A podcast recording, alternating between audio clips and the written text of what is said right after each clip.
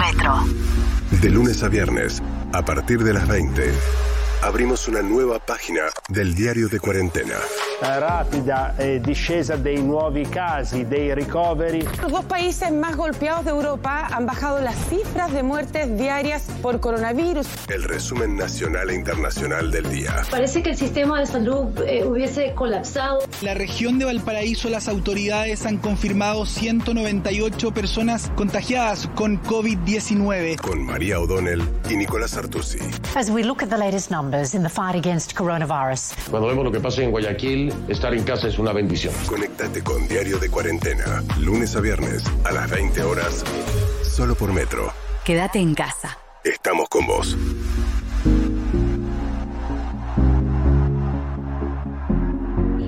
8 de la noche, 6 minutos de este viernes santo, viernes 10 de abril del año 2020, 18 grados la temperatura en la ciudad de Buenos Aires y abrimos una nueva página del diario de cuarentena, este programa especial que estamos poniendo en el aire todos los días a las 20 y hasta las 21 aproximadamente, aproximadamente para llevarles a ustedes las últimas noticias de lo sucedido en esto que se ha convertido en el gran acontecimiento de la época a nivel mundial. Mi nombre es Nicolás Artusi, pero como el mundo sigue girando a pesar de que pasen cosas extraordinarias y seguimos celebrando cosas aún a la distancia, quiero desearle un muy feliz cumpleaños y el deseo de que se materialicen todas las cosas que pida frente a la torta con las velitas a mi querida María Donel. ¡Feliz cumple, María! Gracias, Nico querido. ¿Cómo están? Muy bien, y vos nunca en la vida te habrías imaginado llegar a los 35 años que cumplís hoy en este contexto. Para colmo pego la vuelta de una década, estoy cumpliendo 50 hoy, soy nacida en 1970, así que imagínate todo lo que uno imagina con los eh, dar los 50 y acá estoy, pero bueno. Es este, impresionante, claro, porque los 50 es una cifra redonda, el medio siglo. Imagino que eh, de chica, de pibe, habrás pensado, no, cuando cumpla 50 tiro la casa por la ventana, hago una mega fiesta, eh, disfruto en un yate, en un crucero, en un velero, y acá estamos, todos confinados. Todos confinados. Igual te digo algo, pasa también que todo medio que cabe en su lugar, ¿entendés? Pasa, ah, no puedo hacer la fiesta, bueno, está- el mundo se detuvo y al final cosas que por ahí te parecían más importantes ya habrá tiempo de abrazos y de celebraciones, ¿viste? Me pasa eso Sí, también. exacto, Pero bueno, exacto. Pero nada, laburando, lindo, me hicieron un programa y muchos mimos esta mañana, así que la pasé súper bien en la radio también. Sí, hasta torta tuviste. Todo, todo, torta con Todo. distanciamiento, todo, todo, todo. Todo bien completito. Bueno, María, te mandamos un beso enorme de manera virtual a través de la pantallita del Zoom, el programita que estamos usando en todo el mundo para conectarnos. Y eh, bueno, estamos este, esperando de un momento a otro el inicio de la conferencia de prensa que tiene las características de una cadena nacional, ¿no? Porque de hecho se va a transmitir, los periodistas van a entrar sin cámaras y se va a transmitir a través del sistema de radio televisión pública. Así que es una suerte de cadena nacional la que está por empezar, donde hablará el presidente.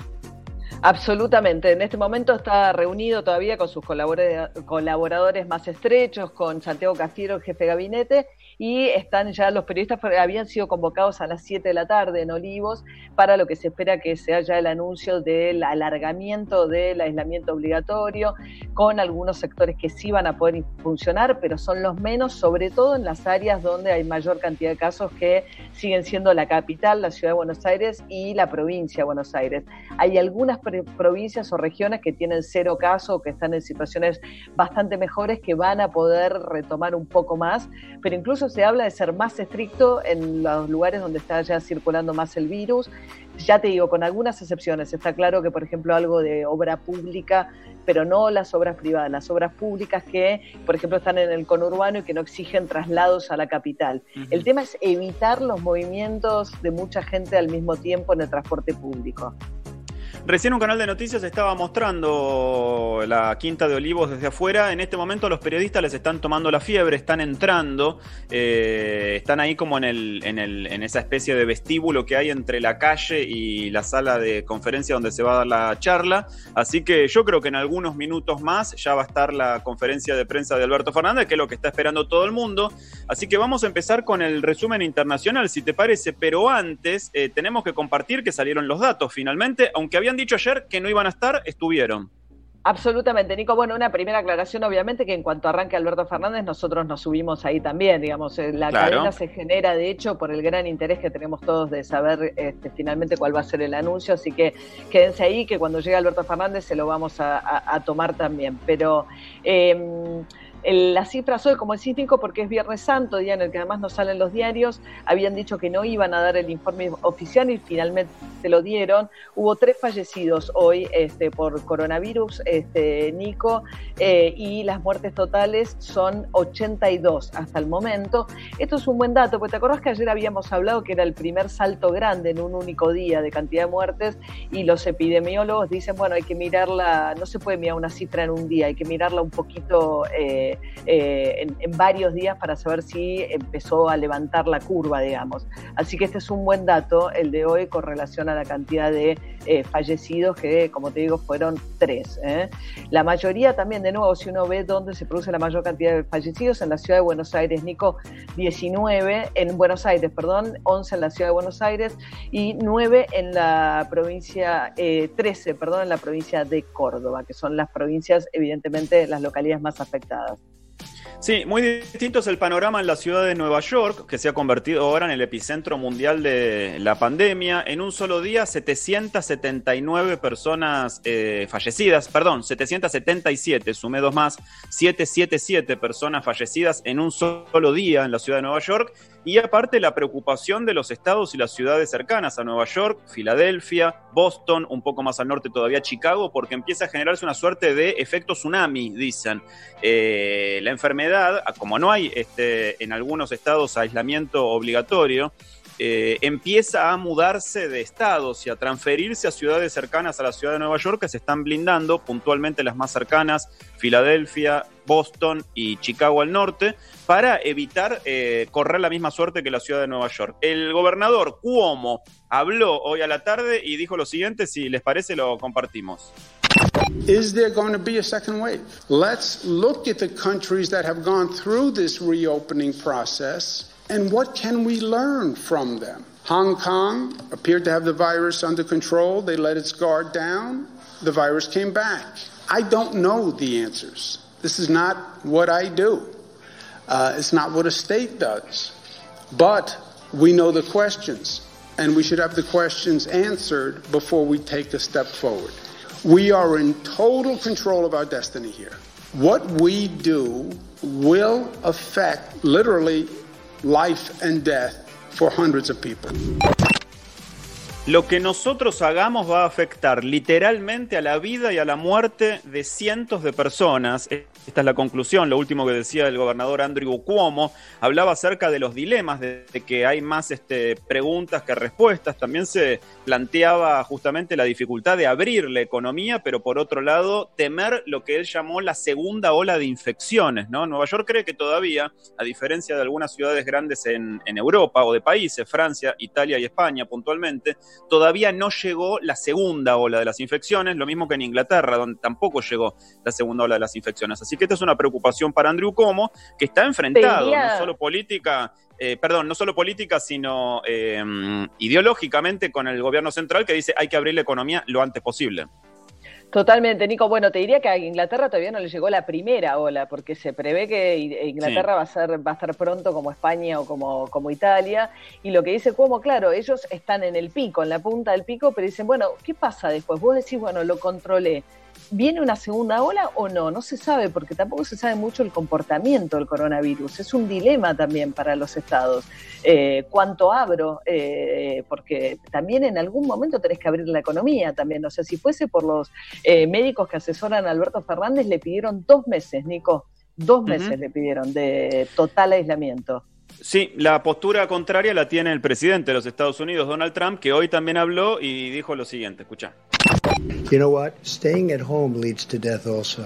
And it's very traumatic for this country. Uh, but staying at home, if you look at numbers, that leads to a different kind of death, perhaps, but it leads to death also. So it's a very big decision. As I say, it's the biggest decision I'll ever make. All right, we'll do a couple of more, we'll go. But I'm going to surround myself with the greatest minds and we're going to make a decision, and hopefully it's going to be the right decision. I will say this. Uh, I want to get it open as soon as we can. We have to get our country open, Jeff. I'm going to have to make a decision, and I only hope to God that it's the right decision. But I would say, without question, it's the biggest decision I've ever had to make.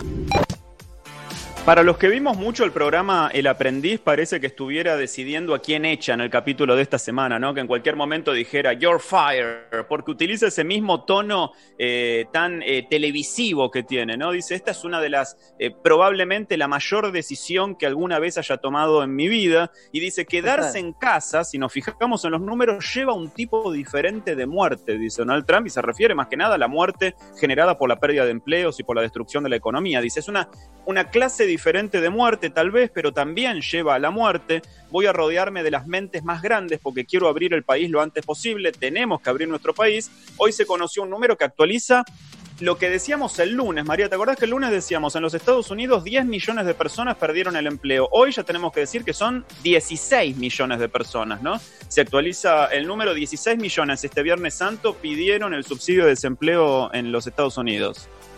Sabes que, Nico, hay quienes plantean, a ver, que hay un dilema entre la salud y la economía y hay quienes plantean que tal dilema no existe, lo cual es difícil de saber, porque hay otros que dicen, si vos decís, bueno, dejo correr el coronavirus, eso genera pánico, genera el caso, si ves lo que pasa en Guayaquil, digamos, decís, lo dejo correr y no es que la economía funciona igual si dejo correr el coronavirus. Entonces, el otro día un poco Kisilov avalaba esa teoría, es decir, no hay tal opción, esa opción no existe. También se discute, por eso te quiero decir que se discute si esa opción existe como opción.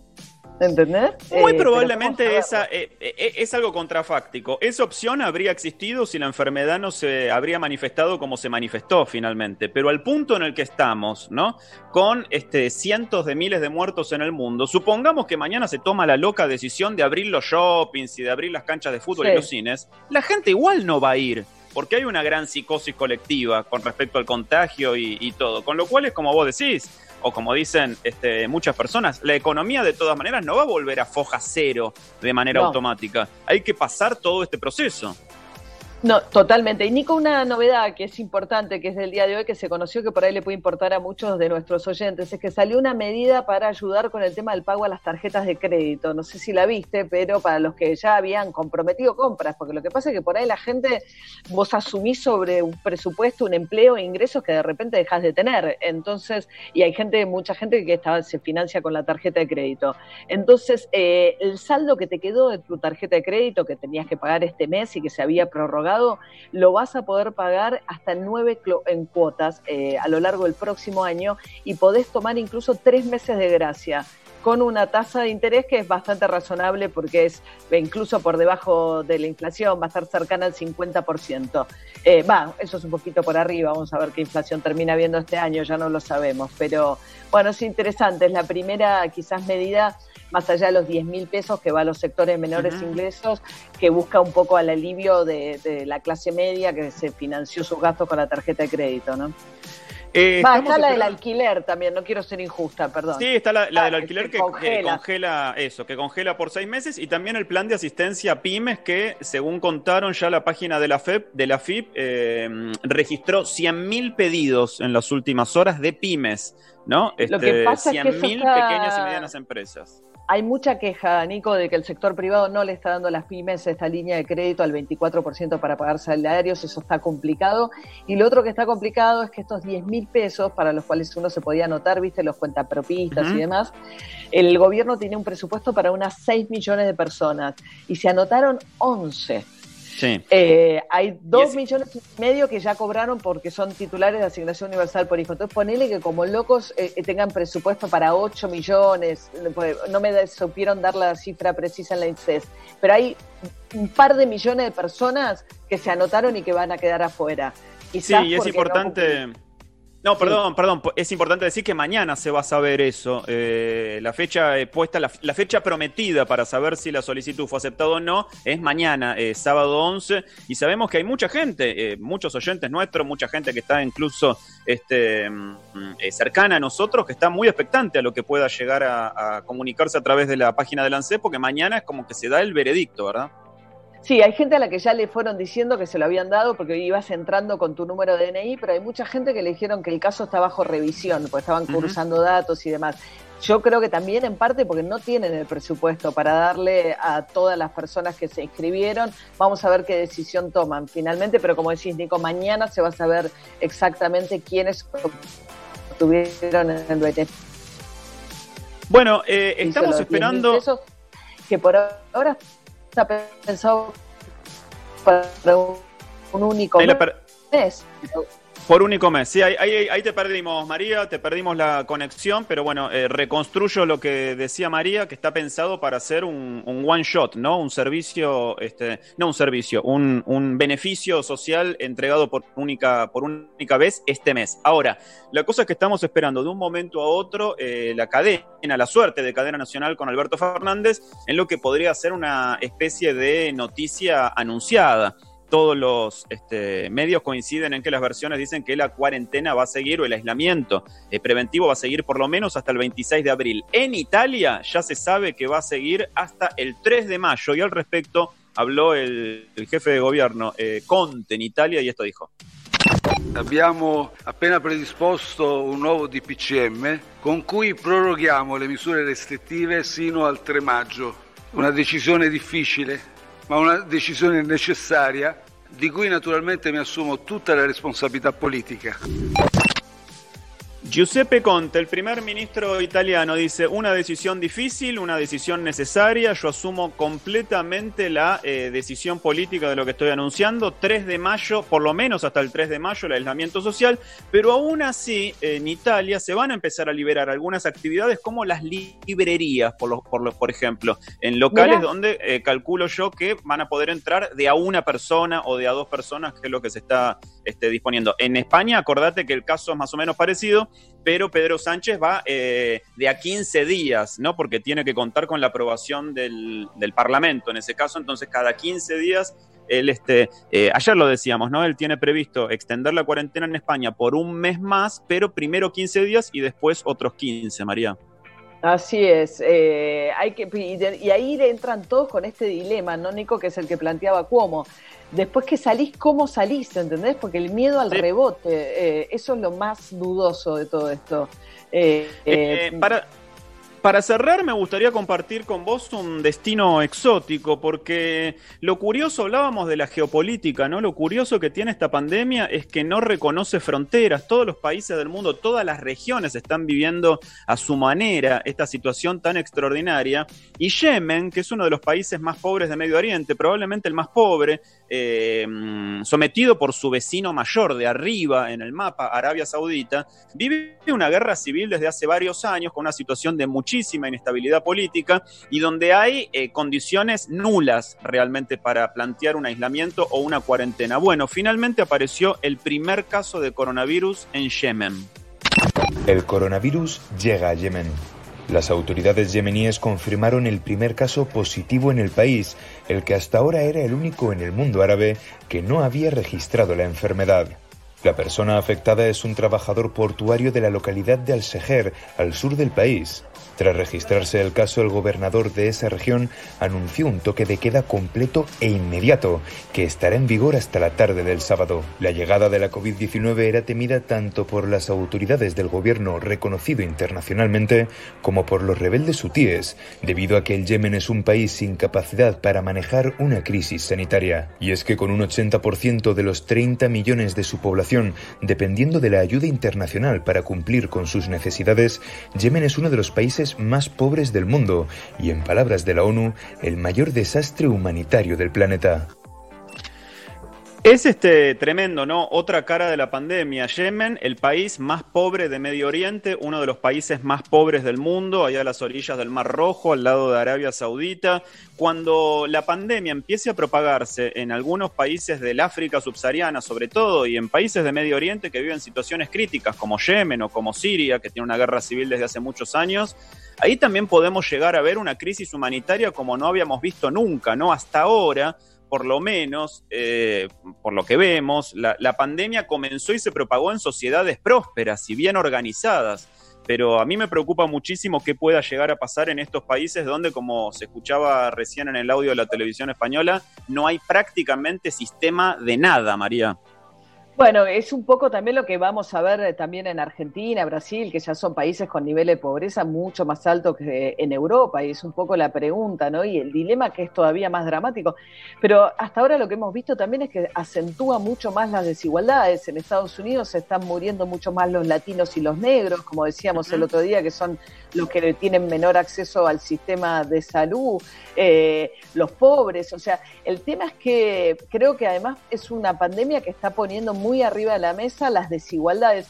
Mira, hoy hablaba con un especialista en transporte, ¿no? Y decía, con este encierro, los trabajos que se pueden hacer de teletrabajo son los trabajos de ingresos medios altos. El que no puede hacer teletrabajo es el cuentapropista, el laburante, el de menores ingresos habitualmente. El que tiene mayores ingresos puede evitar el transporte público y andar en su auto y protegerse de lo que significa en el, transporte público. Esa posibilidad el de menores ingresos no lo tiene, pero a su vez, como el virus corre por el transporte público, es lo primero que tenés que cerrar entonces, por donde la mires, también es una pandemia que golpea eh, y, transcurre en un mundo tremendamente desigual y profundiza esas desigualdades. Eh, sí, totalmente. Hoy quedamos todos maravillados los que leímos la historia con, el, con, los depósitos de almacenamiento de Finlandia. Supongo que habrás leído eh, la nota, ¿no? Finlandia, un país que en 1939 fue invadido por la Unión Soviética, uno de los países más ricos del mundo. En la década del 50, eh, tener depósitos de provisiones ante un caso de gravedad extrema, como podía ser la invasión de un país extranjero, eh, escondidos a lo largo de todo su territorio. Y hoy esos depósitos han sido eh, abiertos, cada cinco años se renuevan las existencias. Y por ejemplo, Finlandia tiene asegurada seis meses de comida no perecedera para toda su población y tiene aseguradas vacunas, mascarillas y elementos quirúrgicos para toda su población durante un año. Es impresionante el nivel de previsión. Suecia y Dinamarca habían hecho algo parecido, pero en las décadas del 90 dijeron, no, no vale la pena, si el, el mundo ya no se va a arruinar más que lo que está ahora, y cerraron esos depósitos. Entonces, realmente la, diferencia ¿no? que, nosotros eh, siempre conocimos, pero que en estos casos de gravedad extrema se hacen más palpables todavía, son tan notorias que directamente plantean la existencia de dos mundos distintos. Absolutamente, y además el acceso a los sistemas de salud es igual, o sea, el sistema de Italia es un sistema público que hace, hasta hace no tantos años era un sistema de, excelencia, lo que pasa fue muy desfinanciado, lo mismo con Inglaterra, tiene un sistema público, pero en Estados Unidos es muy difícil tener acceso al sistema de salud, solo lo tienen los ricos, así que sí, eh, es, es, eh, y las sociedades obviamente, las sociedades ¿no? nórdicas tienen un nivel de igualdad y ese nivel de igualdad hace que estén mil veces mejor preparadas para estas cosas. En un rato vamos a viajar a Venezuela mientras esperamos la conferencia de prensa del presidente Alberto Fernández. Si te parece, María, compartimos un tema. Ahora, hablando de todo lo que está viviendo el mundo, llega The Panics. Desde Australia, panicosos. Don't fight it. I have no other way. There is a price to pay. for what the man will say, but I was a million miles away in a promise full of stain. It could take no vacant dream to persuade me to believe. I think just don't fight it, don't fight it, don't fight it. If you don't know what it is, don't know what it is, I think just don't fight it, don't fight it, don't fight it. If you don't know what it is, if you don't know what it is.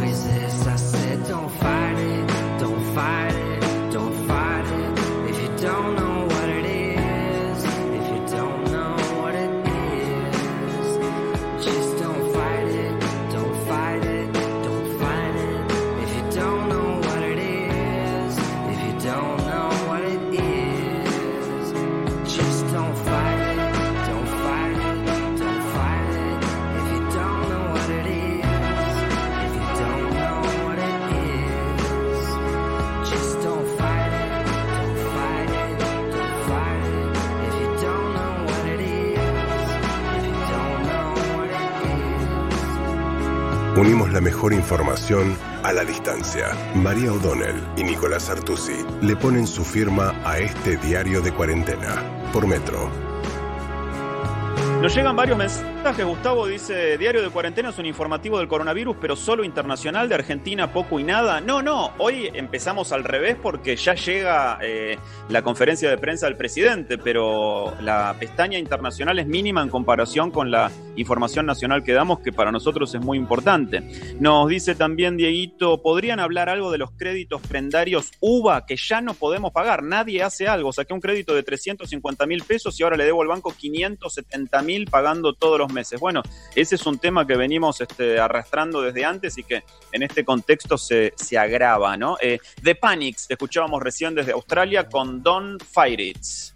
Sí, el tema de los UVA entra dentro de la, la- la que no le pueden aumentar durante tres meses, pero lo que pasa es que al cabo es lo mismo que también de los alquileres. Después que pase ese periodo, te van a poder aumentar y vas a haber acumulado una deuda con los alquileres. Igual lo de los alquileres es más importante porque durante esos meses no te pueden echar tampoco y están obligados a prorrogártelo.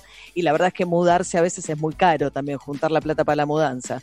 Bien, Nico, te cuento que tenés que conocer los canales alternativos de Banco Provincia y realizar tus operaciones de forma rápida y segura desde donde estés. Puedes utilizar Banca Internet Provincia VIP, VIP Móvil, Extra Cash, punto efectivo y una red de más de 18 mil cajeros automáticos. Conoce más en bancoprovincia.com.ar. Bueno, uno de los primeros países de Latinoamérica en disponer la cuarentena o el aislamiento fue Venezuela y estamos bastante intrigados por saber cómo está la situación allí. Estamos en línea con Pamela Toledo, ella es periodista, está en Caracas, en Venezuela, y la saludamos a la distancia. Pamela, aquí María y Nico desde Buenos Aires. ¿Cómo estás?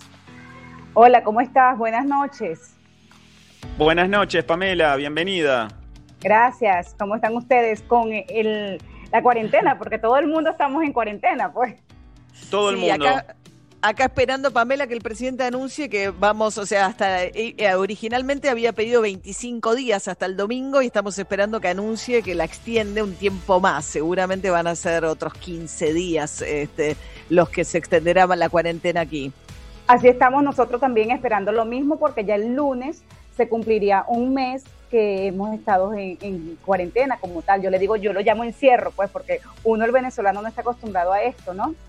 Claro, Y eh, sabemos que, perdón, Pamela, eh, afortunadamente son muy pocos los casos en comparación, en contraste con otros países, incluso con países vecinos de Venezuela como Brasil, eh, los registrados ahí. ¿Cómo, ¿Cómo es la situación? ¿Cómo, ¿Cómo le evalúas vos en este momento con solo 171 contagiados? Ya hoy aumentó el- el- los casos positivos aquí en Venezuela, justamente hoy aumentaron cuatro casos más positivos y eso sumó a 175 los casos de coronavirus en el país. Este, yo, yo en particular, yo tengo mi opinión como periodista, como ciudadana de este país, como venezolana. Este, yo digo que gracias a Dios, este, el gobierno de verdad tomó esto muy en serio muy en serio, a pesar de todo que eh, no es mentira y ustedes muy bien lo saben, este, este gobierno es muy loco como tal, o sea, nosotros vivimos bajo un régimen y este, gracias a Dios tomó las medidas porque yo creo que si no se hubiesen tomado estas medidas a tiempo, toda Caracas estuviera infectada. Y, y ustedes saben muy bien que nosotros tenemos un nivel muy crítico a nivel de salud como tal. Aquí no se abastecen normalmente los hospitales públicos, las clínicas privadas son muy costosas y bueno, gracias a Dios, este, yo, yo todos los días le doy gracias a Dios porque los contagiados son muy pocos, todos son casos importados de personas que justamente viajaron tanto a España, que regresaron al país, tanto por Colombia, por Brasil, y que bueno, este, lamentándolo mucho, sí, hay un número de muertos, hay nueve personas fallecidas, y todas estas personas pasan las edades comprendidas de 50 años en adelante. Y que han tenido y tenían problemas con otras enfermedades y bueno, el virus los complicó como tal.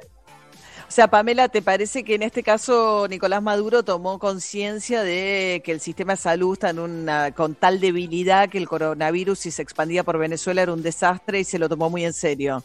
Sí, sí, gracias a Dios, de verdad, él se lo tomó muy en serio, a pesar de toda la crisis que hemos vivido aquí en el país, él se lo tomó muy en serio y bueno, como les comenté, en Venezuela tenemos muchos problemas a nivel de salud y este, de verdad yo creo, yo, yo lo pienso así, el país no está preparado para este, enfrentar una pandemia como esta. O sea, todo lo hemos visto, todos sabemos todo lo que está pasando en Europa, en España, Italia, ahorita como está Estados Unidos, Estados Unidos todos los días aumentan ese número de muertos. Hoy yo me, me, me tocó montar unas fotos de Nueva York o sea, todas las fosas comunes que están haciendo en una isla, o sea, es, espantoso, es espantoso. Se me peluca el cuerpo nada más de pensar que en Venezuela puede ocurrir una pandemia tan grande como esta y que hayan tantos muertos, porque justamente nosotros el sistema de salud es precario, o sea, las funerarias también, aquí, aquí eh, todo aquí eh, se colapsa en cualquier momento.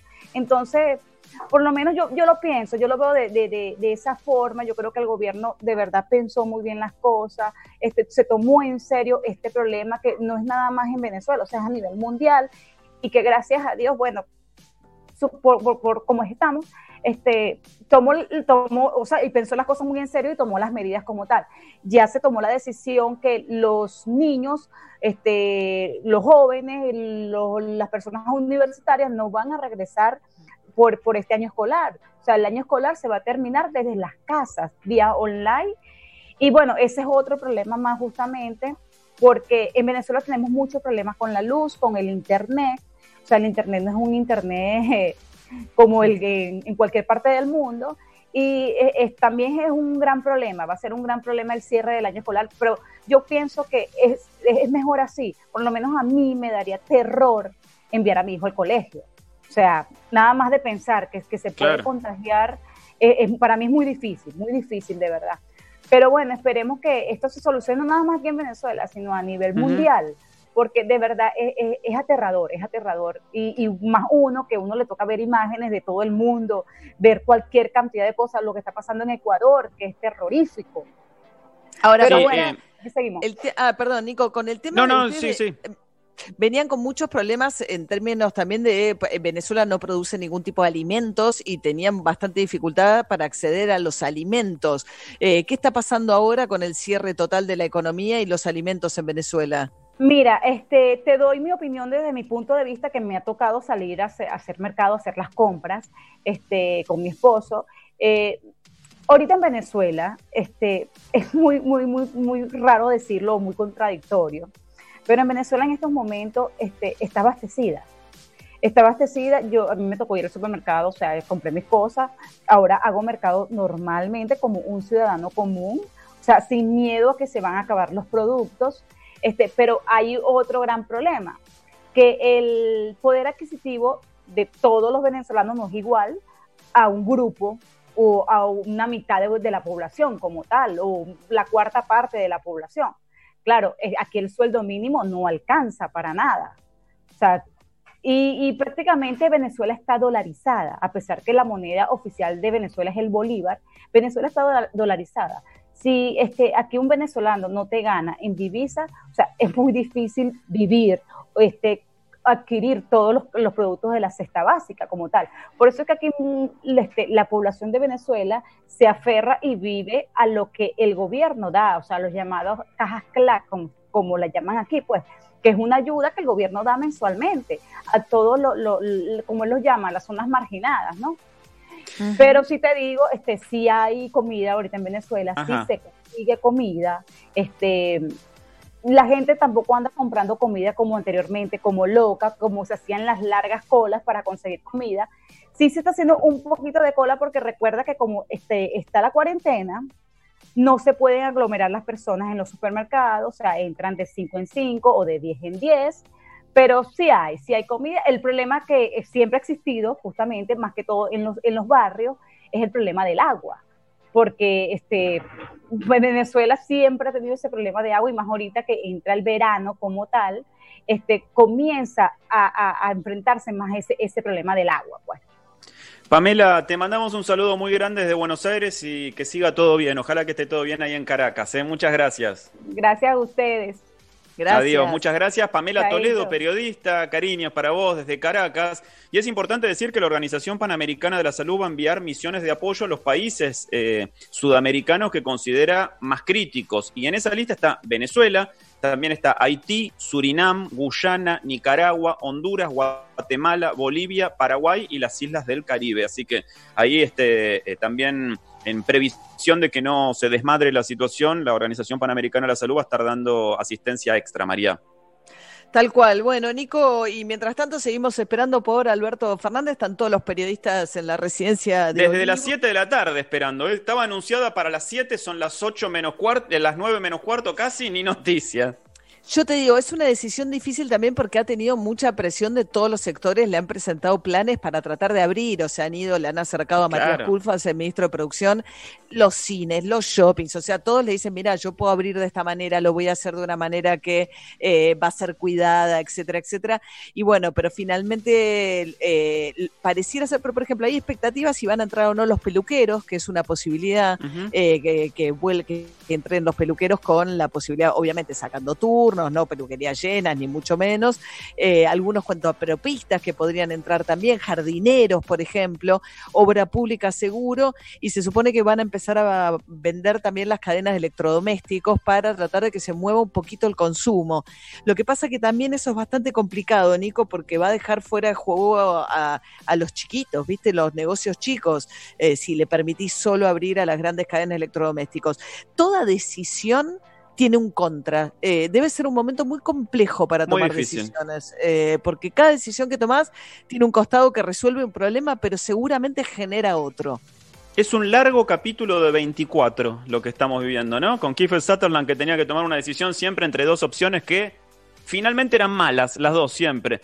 Eh, pero estamos esperando que hable Alberto Fernández. La cuestión es que en Francia, Emmanuel Macron tenía que hablar ayer, pero postergó para el lunes su comunicación oficial y estamos en línea con un argentino que está viviendo en París. Eh, María se llama Nicolás Palmieri, lo vemos, le agradecemos que se haya quedado despierto esta tarde para hablar con nosotros. Así que, Nicolás, aquí en Buenos Aires, Nico, María, te saludan, ¿cómo estás? Buenas noches, María, buenas noches, Nicolás, ¿cómo andan? Bienvenido, Tocayo. bueno, eh, eh, ¿cómo es tu situación ahí en, Francia? ¿Cuánto hace que estás viviendo y, cómo te afectó a vos este, este gran acontecimiento global? Hace tres años que estamos viviendo acá, vinimos por trabajo y bueno, nos, me afectó igual que en todo lado del mundo, ¿no? La verdad que situación difícil, complicada, todos en las casas con mucho, no sé si miedo la palabra, pero con mucho respeto a la situación, con muchas precauciones. Así que, y en cuarentena también, como en todo lado del mundo casi. Así que cuidándonos y cuidando a la gente grande, ¿no? Que es lo más importante, creo. ¿Cuánto llevan en París de cuarentena, Nicolás? Se arrancaron la cuarentena el 16 de marzo. Así que ya es la cuarta semana. ¿Y van para mucho más, saben? Y ahora Macron iba a hablar el ayer, lo postergó para el lunes, pero parece que sí se va a estirar también como en la Argentina parece, ¿no? Por 15 días más por lo menos, a fin de abril. ¿Y cómo está manejando la crisis Macron? Digamos, vimos que en Italia y en eh, España que quedaron totalmente desbordados. ¿Cómo le fue a Macron en Francia? Ah, a mi punto de vista, creo que Francia también se demoró un poco con las medidas al principio, pero bueno, tenemos ahí en Francia hay más de 13.000 muertos, ¿no? Así que eso habla un poco de cómo se manejó al principio. Pero ahora creo que, eh, creo que la situación está un poquito más controlada que el sistema de salud por ahora aguanta. a pesar de que acá en la región de París eh, los sanatorios y los hospitales están colapsados, están mandando mucha gente para en avión o en tren directamente enfermos a otro lado de, de Francia para aliviar un poco lo que es acá la región parisina. Pero creo que ahora la situación está un poquito más controlada, los, los muertos, a pesar de que son muchos por día todavía, sí está bajando. Así que, bueno, no es una situación fácil para nadie, ¿no?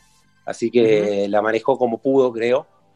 No sé si al principio de la mejor manera, pero por ahora la gente lo, lo está apoyando. La popularidad Eh, lo se nota. en- Lo que nos llamó la atención, algunos, por lo menos cuando lo veíamos a la distancia, fue que tal vez por las características de idiosincrasia propia de los franceses, fue uno de los últimos países de, de- de los eh, blindados al principio por la pandemia en Europa en tomar medidas de aislamiento social. Cuando ya veíamos que en Italia había cuarentena, en Francia estaban llenos los bares, llenas las calles, este, la gente también en los parques. ¿Cómo es la situación entre esos días o la diferencia entre esos días y ahora? ¿Hay gente en la calle o, o está congelado como en el resto de otras eh, capitales europeas, Nicolás? No, bueno, la verdad que está, no, no ves gente en la calle. No viste, al principio de la cuarentena no se veía nada, era desierta la calle. Ahora ya no sé si es eh, la época del año que empieza a mejorar el tiempo o la gente ya está un poco cansada. Y cuando vas al supermercado o, o a hacer algo que es sumamente importante, ves que hay más gente en la calle, pero la gente trata de respetar. Acá, por ejemplo, está permitido hacer un poco de deporte por día, una, una hora, media hora de deporte por día. Y, y cuando salís a correr o algo, ves a la gente que te cruza de calle cuando viene alguien, tratan de respetar el- la distancia, el aislami- un el, el distanciamiento de la gente. La gente respeta, pero sí, es verdad que, que cuando en Italia ya se veía que era muy complicado, acá todavía se demoraron en, en tomar las medidas de, de aislamiento social. Claro. ¿Y están fronteras cerradas? ¿Cómo es eso dentro de la Unión Europea? Sí, están fronteras cerradas. Están fronteras cerradas. eh, no sé que con permisos especiales, pero sí, están todas las fronteras cerradas. No hay vuelos, nada. Nada. Nada, claro. Claro. hay mucho- Eh, pa- no, digo que pasa que, como decía Nico recién, se van relajando también las. eh, eh, por cuestiones de que la gente eh, no aguanta, ¿no? Veíamos y comentábamos, te acordás el otro día, María, la foto de Londres del domingo.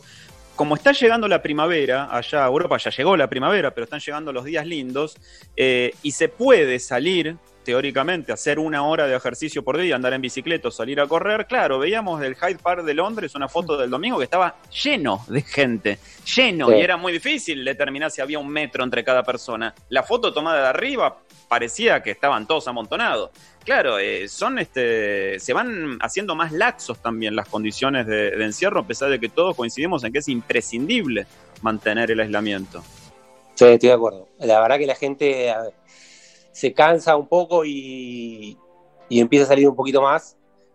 Y eso es lo que está tratando de, de tomar medidas el gobierno. Ahora, el tema de correr, se puede correr, pero antes de las 10 de la mañana o después de las 7 de la tarde, para tratar de, de, bueno, de, de tratar de evitar que la gente salga. Igualmente no sé si es una buena medida, porque vos ves que cuando a las 7 de la tarde sale todo el mundo junto a correr. Así que, pero bueno, están tratando de tomar medidas. Ahora siempre están con una atestación, con un papel que hay que completar. Ahora lo van a hacer una. Escuché que estaban diciendo que van a hacer una app para pedir autorización para salir, para hacer compras o para lo que sea. Tienes que pedir autorización al gobierno. Están tratando de tomar las medidas para que la gente se quede en la casa. Pero como vos decís, Nico, la verdad que después de cuatro semanas creo que la gente y el buen tiempo no ayuda tampoco y la gente empieza a tratar de salir un poco más.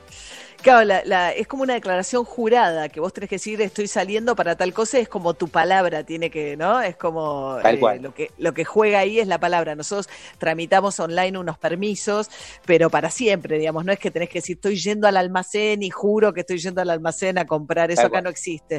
O sea, tu prueba es la bolsa que tengas o el changuito, lo que sea, decís, bueno, no estoy Sí. yendo a compras, claro. Es el pasaporte, Bueno. el pasaporte de la inmunidad ahora. La al Total. Total, o el perro, para darle la vuelta al perro, porque acá no nos, no nos dejan hacer ejercicio y eso no va a cambiar, ¿viste? Entonces es medio complicado en ese sentido el encierro también. Pero bueno, bueno, estamos todos más o menos parecidos, no cambia mucho, qué loco, ¿no? Porque no importa en qué, pa- en qué país, en muchos países del mundo, estás en París o estás, ¿no? En cualquier ciudad de Italia, de España, estamos todos iguales. Sí, es increíble, no solo- es increíble. Y no solo eso, sino que tenemos todos más o menos la misma decoración en nuestras casas. Estoy viendo cada vez que nos conectamos. No, tenemos más o menos los libros, puesto un cuadro. Me pareció ver una copa de vino dando vueltas por ahí, pero bueno. Hay, hay una copa. Y de vino, bueno. ¿qué querés? El tipo está en Francia, ¿no? Está bien, ¿qué va a estar tomando si no? Eh, así que, Nico, te mando un abrazo grande. Muchas gracias. Muchas gracias a ustedes, un placer. Gracias, muy amable. Nicolás Bien. Palmieri, argentino viviendo en París, se sigue demorando la conferencia del presidente. María, vos sabés que una de las cosas eh, buenas que trae el aislamiento es, como decíamos ayer, la manifestación de artistas que queremos mucho, ¿no? Así es, Nico, y que van haciendo como colaboraciones colectivas. Salió, este, escuchamos ayer un poquito de Yo vengo a ofrecer mi corazón, Carmolito Vitale con sus amigos. Eh, hubo una cosa muy linda de Drexler con unos músicos argentinos y uruguayos, también muy lindo con una canción de Drexler. Bueno, se ha ido armando el Resistiré de los artistas españoles y los auténticos decadentes lo que hicieron fue crear una canción para la cuarentena específica. Y entonces están cada uno de los integrantes, una banda muy numerosa, ¿no? Este, eh, y cada uno desde su casa mandó la parte que le tocaba y armaron juntos, juntos para siempre, se llama la canción de los auténticos para la cuarentena. Nico, Dale, ¿la escuchamos? dale.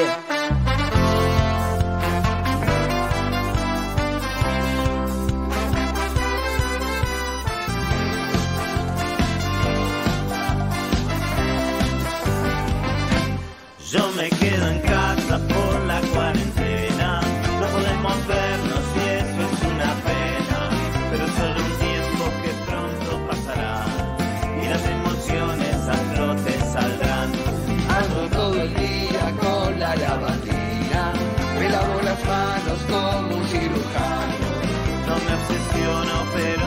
cuidado. Porque este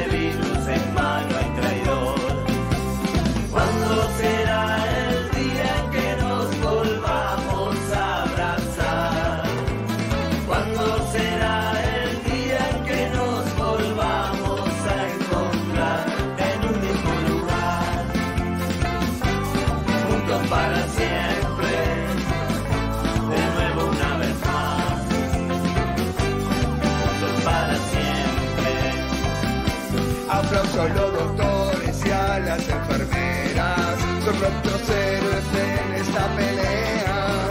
Dan su vida por tu seguridad. Y si le hacemos caso, vamos todos a ganar. Y saltamos juntos y pronto saltamos. Quédate viola, que esto no es un juego. Yo te la canto y es una gran verdad. Lo único que cura es la solidaridad. ¿Cuándo será el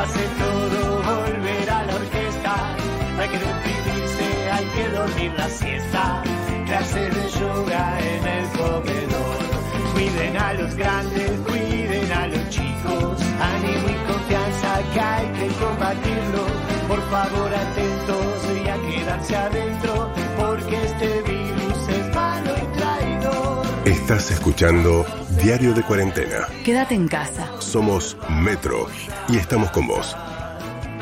Che, ¿a qué hora toca Alberto? Pregunta el piberío, ¿eh? Porque parece, viste, los festivales cuando se va trazando la, la hora de salida al escenario. Ya vemos en algunos canales que están todos los periodistas ahí en la sala de conferencias y falta que ingresen los funcionarios. Veremos si habla solo el presidente o estará acompañado por alguien. Qué linda idea, María, de poner a los auténticos decadentes que siempre levantan el ánimo conjuntos para siempre. Y digo, qué prodigio, aparte que haya mandado cada uno un pedacito de su interpretación eh, a un comando central y haya salido este tema.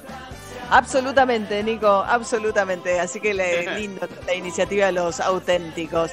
Bueno, Nico, eh, sabes que está ocurriendo también una- un hecho bastante penoso en el frigorífico Penta, en la localidad de Quilmes, en el conurbano de la provincia de Buenos Aires, en Bernal, en el municipio de Quilmes, porque bueno, ahí están denunciando que el dueño del frigorífico está haciendo un lockout patronal, que no los quiere dejar trabajar para achicar la planta y quitarles la antigüedad y cambiar la razón social. El titular de la empresa se llama Ricardo Brucese, un hombre que en su momento estuvo metido en el programa Carnes para Todos de Guillermo Moreno, etcétera, pero bueno, ahora en este había aprovechado un poco toda esta situación y el conflicto recrudeció y llamaron a la policía bonaerense fue la bonaerense y desde adentro del frigorífico empezaron a tirarle bala de gomas a los trabajadores. Terminó un trabajador internado, fue una brutal represión, con resultado de la cual Bernie eh, este, apartó a algunos de los policías que participaron del operativo. Si querés, escuchamos al secretario de Seguridad de la provincia de Buenos Aires. Está mal que hayan reprimido. Mire, la función de la policía cuando hay un delito es reprimir. Todo tiene una técnica. Nosotros no somos indios salvajes que andamos la con la goleado- con la goleadora. Todo tiene una técnica. Cuando esa metodología no se cumple, cae en lo que cayó. Y además, ahí adentro había barras de Chicago. Hay un- unas cuantas cosas que todavía tienen que aclarar. Pero quiero que le quede claro que el problema no es la represión, sino que cuando se reprime hay una técnica y hay que respetarla. Bien, hay eh, la, la Federación de la Carne va a ir al paro el día lunes, Nico, para eh, visibilizar lo que fue esa represión. Es verdad que hay un tema de unas internas dentro de los gremios de la carne, que hay algunas cosas que son un poco, ya ha habido peleas entre distintos este, gremios, dentro del gremio de la carne, que tiene su, su densidad, digamos, pero el accionar de la policía fue totalmente injustificable. Así que eso ocurrió hoy eh, con Sergio Berni, que dijo que, bueno, que él no había ordenado que se reprimiera de esa manera. Y hay también una situación complicada en una, ¿te acuerdas de la eh, publicidad de Danica, Danica Dorada, Danica la Claro. Sí, Bueno, claro, que era la, la nena que saltaba la soga, ¿no? Eso, la fábrica de, de- de margarina vegetal. Bueno, la fábrica cerró, tenía una planta en Loma de Zamora y también venía con conflictos gremiales y a partir de lo que pasó con el coronavirus tenía que cambiar unos turnos, unos trabajadores porque había gente que estaba de licencia y a partir de eso se incrementó el conflicto y la empresa directamente decidió cerrar. Es propiedad ahora de un grupo cordobés. En su momento se había vendido una empresa brasileña que después se lo vendió a un grupo cordobés, pero bueno, se van cerrando, también recrudecen los conflictos gremiales y empiezan a anticipar, ya lo sabe la UTA, ya lo sabe la UOM, para los este, choferes de larga distancia y para muchos de los trabajadores eh, del sector de metalúrgico, que las empresas van a, a proponer eh, quitas salariales del 30 o el 40% para lo que viene por delante.